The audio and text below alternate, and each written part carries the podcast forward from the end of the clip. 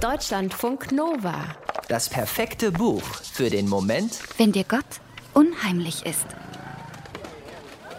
Ich sehe alles, sagt er und senkt seinen Blick. Was er sieht, schreibt er auf in sein Notizbuch. Die sechsjährige Adi hatte ihn sich erst ganz anders vorgestellt.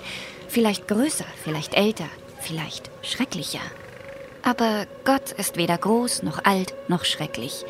Gott ist ein kleiner Junge in Adis Alter, also ein Kind. Anders ist nur, dass Gott Erwachsenenkleider trägt und einen Holzkoffer bei sich hat, aus dem er das Notizbuch und einen Stift holt. Der Himmel spiegelt sich in seinen Brillengläsern. Als Adi ihm das erste Mal auf der Terrasse begegnet, steigt er von einem dieser merkwürdigen großen blauen Vögel, vor denen man sich verbeugen muss, bevor man sich ihnen nähern darf. Schuhschnabel, ja, genau, so heißt er.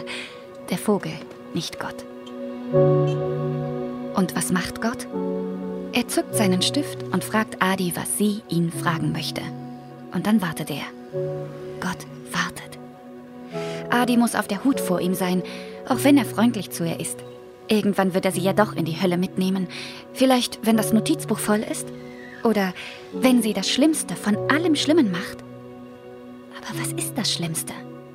Dass sie ihre kleine Schwester Mai die Treppe runterschubst? Oder dass sie sich ins Schlafzimmer ihrer Eltern schleicht und die Linien auf Bauch und Rücken ihrer Mutter sieht? Und welche Fragen will Gott hören? Adi hat viele Fragen.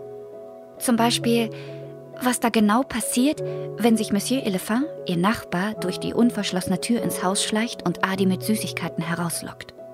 Gott weiß bestimmt, dass Adi die Süßigkeiten unbedingt haben will und deswegen macht, was Monsieur Elephant von ihr verlangt. Machen andere Kinder das auch? Gott antwortet Adi nicht. Er schreibt nur mit, für später. Und er geht nicht mehr weg. Ab jetzt ist er immer da, steht mit Adi auf der Terrasse, sitzt mit ihr im Klassenzimmer und ist auch in der Nähe, wenn sie sich nachts unter dem Moskitonetz an ihre große Schwester Dina schmiegt. Bestimmt weiß er auch, was Adi träumt. War er nicht genau dann das erste Mal vom Himmel herabgekommen, als sie von einem Prinzen geträumt hatte, der sein Volk zwingt, vor ihm niederzuknien, die Münder zu öffnen und sein Pipi zu trinken? Mai bedeutet Wasser, heißt das Romandebüt der Schriftstellerin Kayo Mpui. Sie wuchs in Tansania auf, bis sie mit zehn Jahren nach Schweden kam. Die Mythen und Geschichten, die in ihrer Familie erzählt werden, inspirierten Kayo Mpui zu ihrem Roman. Er erzählt die Geschichte von Adi und ihrer Familie. Adi lebt in Dar es Salaam in Tansania, in einem zweistöckigen Haus, an dessen Treppe nach oben jemand zum Paradies geschrieben hat.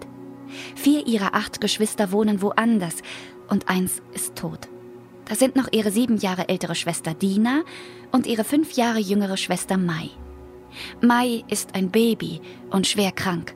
Es ist das Sorgenkind der Familie. Wobei sich ihr Vater die meisten Sorgen wegen Dina macht. Er nennt sie dumm und er schlägt sie. Er schlägt auch Adi, aber nicht so oft, weil sie besser lesen kann als Dina. Schon bevor sie zur Schule kommt.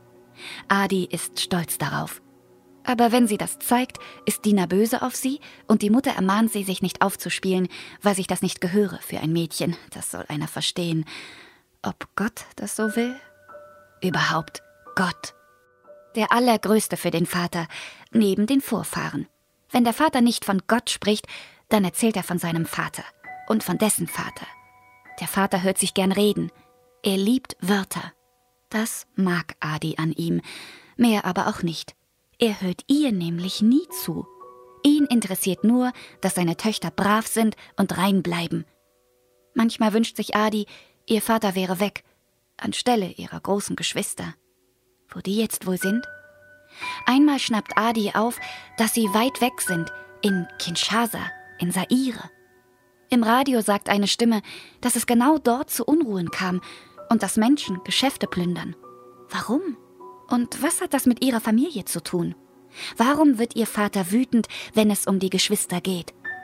Und warum darf Adi nichts wissen? Vielleicht sollte sie das Gott mal fragen. Der weiß doch alles. Oder?